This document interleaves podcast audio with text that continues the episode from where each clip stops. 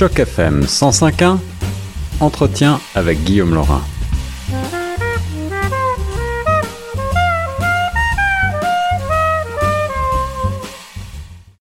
Bonjour à toutes, bonjour à tous, ici Guillaume Laurin sur les ondes de la radio francophone de Toronto. Aujourd'hui, cela me fait très plaisir de rejoindre au téléphone un auteur franco-ontarien, euh, membre de l'association des auteurs de l'Ontario euh, et, euh, et, les poètes. On va parler de son dernier ouvrage, À la merci de l'étoile. On va parler de sa carrière. Il s'agit de monsieur Gilles Latour. Bonjour Gilles. Bonjour Guillaume. Vous allez bien? Ben, moi, ça va très bien, là, surtout avec le soleil qui brille ici à Ottawa. Et il brille aussi à Toronto. Ah, tant mieux. Alors, Gilles, vous publiez donc aux éditions Interligne euh, à la merci euh, de l'étoile un recueil euh, de poèmes inédits. Vous êtes écrivain et poète depuis assez longtemps dans la, à Ottawa. Vous êtes installé à Ottawa. Vous Oui. avez plusieurs casquettes à votre actif. Vous avez étudié la littérature à l'université de McGill et la linguistique également, me, si je ne me trompe pas. Et puis, vous avez travaillé notamment dans l'humanitaire et dans le développement international en Afrique, en Asie, en Amérique latine. Euh, bref, de nombreuses euh, casquettes à votre arc. Euh, ben, plusieurs casquettes, mais toujours la même tête.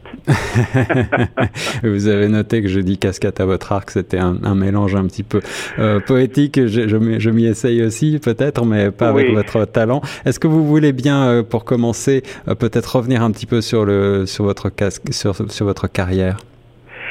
Eh ben, comme vous l'avez dit, j'ai travaillé pas seulement dans l'humanitaire, mais surtout euh, une longue carrière qui m'a amené un peu partout à travers le monde, euh, qui euh, pas toujours dans les dans les endroits les plus désirables ou les plus souhaitables, puisque Oui. l'humanitaire se penche souvent sur la misère humaine, sur des désastres, euh, qu'ils soient le fait des hommes ou de la nature, mais qui euh, sur les souffrances que ça cause. Alors, mais aussi, il y a toujours un côté, il y a toujours un, un soleil qui brille au-dessus de tout ça, et euh, on peut voir également euh, tout ce que l'humain a à offrir de pire, mais aussi de meilleur. C'est un peu ce qu'on retrouve dans mon livre d'ailleurs, dont le titre, La merci de l'étoile, euh, évoque justement ce soleil euh, nécessaire à tout, mais aussi qui nous cause euh, quelquefois des ennuis.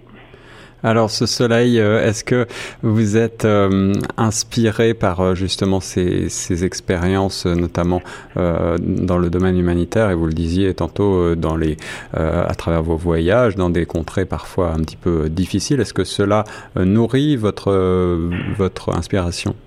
Ben, sans doute, ce n'est pas conscient dans la mesure où je ne m'assis pas avec euh, euh, avec ce thème en tête ou avec un thème qui en découle en tête, mais comme euh, l'écriture, surtout l'écriture poétique, est un processus en grande partie intuitif, travaillé bien sûr, affiné, poli, mais intuitif au départ, sûrement que toute l'expérience d'une vie euh, est filtrée à travers ça et apparaît.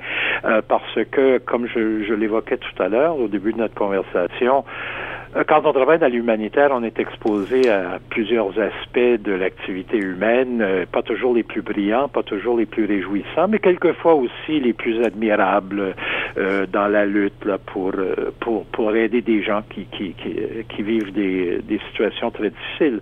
Alors, les poèmes dans ce livre en particulier, mais je dirais dans la plupart de mes livres, évoquent euh, indirectement à travers des images, à travers euh, euh, souvent des, des, euh, des choses un peu surréalistes, euh, les activités humaines, les principales, euh, les principaux aspects de la vie humaine, que ce soit l'amour, que ce soit l'amitié, que ce soit la prière, que ce soit Oui. la misère et que ce soit même le crime. Tout ça euh, est filtré, tout ça est dans un, une espèce de concentré de réalité dans ces petits poèmes en prose. Et sans doute que mes propres expériences euh, y apparaissent. Des thèmes universels et des expériences euh, certainement en partie autobiographiques, donc pour ce dernier euh, recueil, à la merci de l'étoile, publié, je le disais tantôt, euh, aux éditions de l'Interligne. Vous êtes également au directeur de la collection Fugue Parole, aux éditions de l'Interligne. Est-ce que vous voulez dire Ben, quelques je l'ai été, je ne le suis plus, mais je l'ai été en effet aux éditions L'Interligne. D'abord, les éditions L'Interligne, que je remercie de tout cœur. Euh, je vous remercie de l'évoquer puisque, comme je le disais tout à l'heure, l'heure, quand on parlait, le, poète qui écrit ben, à une parole silencieuse, il serait quelqu'un qui se parle tout seul. Si ce n'était d'un éditeur qui vient, qui publie un livre, qui donne voix et qui euh, et qui diffuse euh, euh, son travail. Alors donc le manuscrit c'est le fait d'un auteur, mais le livre c'est produit par une équipe, l'équipe de l'édition justement. Alors je les remercie de tout cœur. C'est le quatrième livre que je fais avec eux et et c'est une belle fidélité, c'est une belle complicité. Justement, Gilles Latour, parlons un bref instant, si vous le voulez bien, des enjeux de la de l'édition en français en Ontario et, et puis plus particulièrement euh, le fait d'écrire de la poésie aujourd'hui. Euh, comment est-ce que vous vous situez et quels sont, euh, les, quels sont les enjeux et les défis à relever dans, ce, dans cette situation? Bien, puisque on pourrait parler de, la littérature franco-ontarienne, mais c'est quand même le fait d'une communauté qui est minoritaire. Euh, minoritaire à l'intérieur d'une minorité, à l'intérieur d'un vaste pays. Donc le défi, je dirais, euh, c'est la lecture, c'est de, rejoindre les lectures, de mhm. distribuer, de diffuser.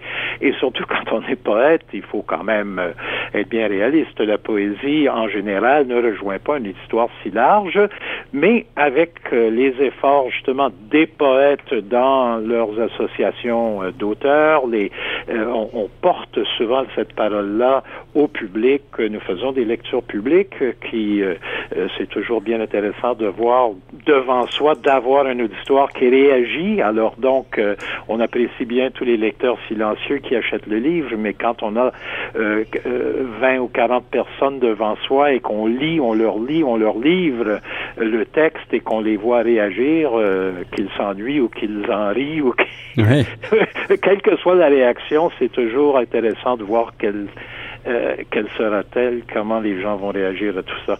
Mais c'est un défi. Alors, il faut pas, faut pas se leurrer. L'effort n'est pas seulement de produire un livre, mais de le, euh, de le faire lire, de le distribuer, que ce soit à travers les écoles, dans les bibliothèques, dans les librairies. Euh, je pense qu'il faut le faire connaître. Et donc, euh, l'effort s'arrête pas à la production d'un poème, mais l'effort continue pour l'amener au public, justement, au lectorat. Et pensez-vous que dans notre société euh, hyper euh, de, communication, de plus en plus euh, développée, de plus en plus rapide, où l'information fuse de partout à travers la planète très rapidement, est-ce que la poésie a encore sa place en quelque sorte dans la sphère publique? Comment est-ce qu'on peut redonner un petit peu de place à la poésie peut-être? Ben, je ne sais pas s'il faut lui redonner euh, une place. Elle a sa place. Euh, il s'agit toujours de, de, de, la définir, cette place-là. Mais, mais c'est vous parlez d'un univers où tout circule si rapidement, eh bien, d'une part, peut-être que la lecture de la poésie, mais pas seulement de la poésie, la lecture en général, c'est un oasis, c'est un, une façon de s'arrêter un peu et de, de pouvoir se concentrer euh, sur autre chose que cette bande-annonce continuelle qui file sur tous les écrans, portables ou non, qu'on a devant soi. Euh, c'est affolant. La poésie a quand même quelque chose qui est très moderne, c'est qu'en général, pas toujours, mais presque toujours, elle est courte. Alors donc, les gens pressés, les gens qui n'ont pas le temps là, de s'asseoir pendant deux heures pour euh, euh, consommer un pavé, euh, ben, un, livre de poèmes, c'est justement quelque chose qu'on ouvre et on a devant soi souvent un texte qui a 10 lignes, 15 lignes, 20 lignes et qu'on peut savourer assez rapidement et sur lequel on peut revenir, qu'on peut découvrir lentement, mais au fur et à mesure, sans être obligé d'y consacrer beaucoup de temps. Alors il y a cet aspect de la poésie, je pense, qui est sinon à découvrir, à redécouvrir, que c'est quelque chose qui se consomme euh, rapidement dans un univers, comme vous dites, rapide. Mais pour moi, il reste que euh, la lecture, ça doit aussi peut-être être ce havre de tranquillité où on rentre en soi-même avec quelqu'un d'autre et où on, on, on, communique sans toute cette, euh, toute cette course affolante à laquelle on s'habitue, qui nous entoure continuellement. Alors, si vous le voulez bien, je vais peut-être lire quelques lignes d'un premier extrait. Réfugié, sors de cette armoire pleine de vestons vides, enroule-toi une écharpe détourneau autour du cou et rentre chez toi où un peloton d'élocution t'attend dans la cour de ce qui fut ta maison. Il n'en reste plus qu'un éternuement de microbes qu'un mauvais vent d'automne emporte à tire d'aile dans un vieux Boeing plein de missionnaires et de poètes. J'ai remarqué euh, à la lecture des extraits que vous avez bien voulu me, me transmettre euh, ce, jeu euh, de ce jeu sur les mots qui fait partie intégrante, je crois, de, votre création. Est-ce que vous voulez peut-être développer sur ce thème? Comment est-ce que vous y prenez lorsque vous créez ce genre de, de, de poésie? Ben, Comme je disais plus c'est un processus intuitif, mais c'est un processus intuitif qui, avec le temps, a développé ses outils, ses procédés, ses façons de faire, mais où le matériau principal est l'image.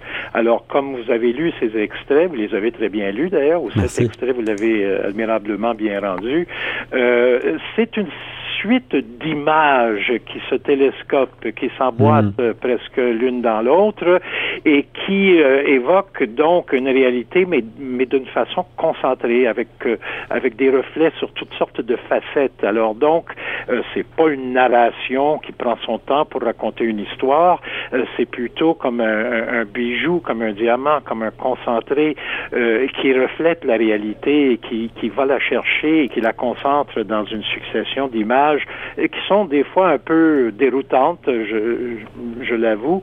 Euh, des fois, elles sont un peu euh, dérangeantes, mais aussi, je pense que des fois, elles arrivent à, concentrer tout ça dans une, forme de beauté qui est proprement euh, le fait de la poésie. C'est du moins dans mon cas l'effet que je le cherche.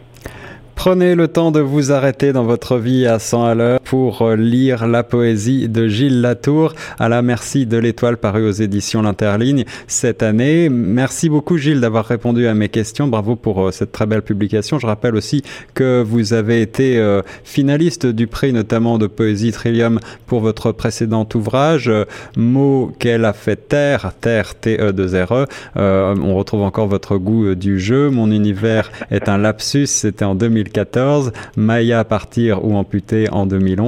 Euh, merci beaucoup Gilles et euh, on peut retrouver, je pense, votre ouvrage ici même à la librairie francophone euh, Mosaïque. Guillaume, merci beaucoup pour cet entretien. C'était très agréable. Merci et nous on reste sur les ondes de choc FM 105.1.